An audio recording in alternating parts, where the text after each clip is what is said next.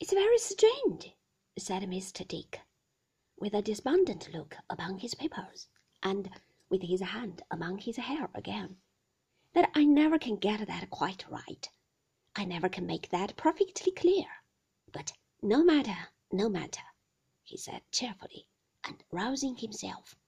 There's time enough. My compliments to Miss Trotwood. I'm getting on very well indeed.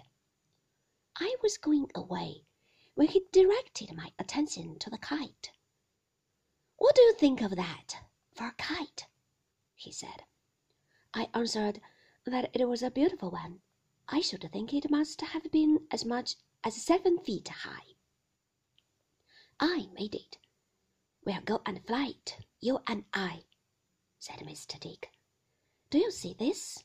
He showed me that it was covered with manuscript very closely and laboriously written, but so plainly that as I looked along the lines, I thought I saw some allusion to King Charles the First's head again in one or two places.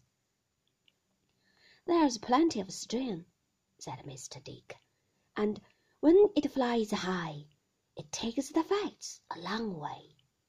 That's my manner of diffusing them.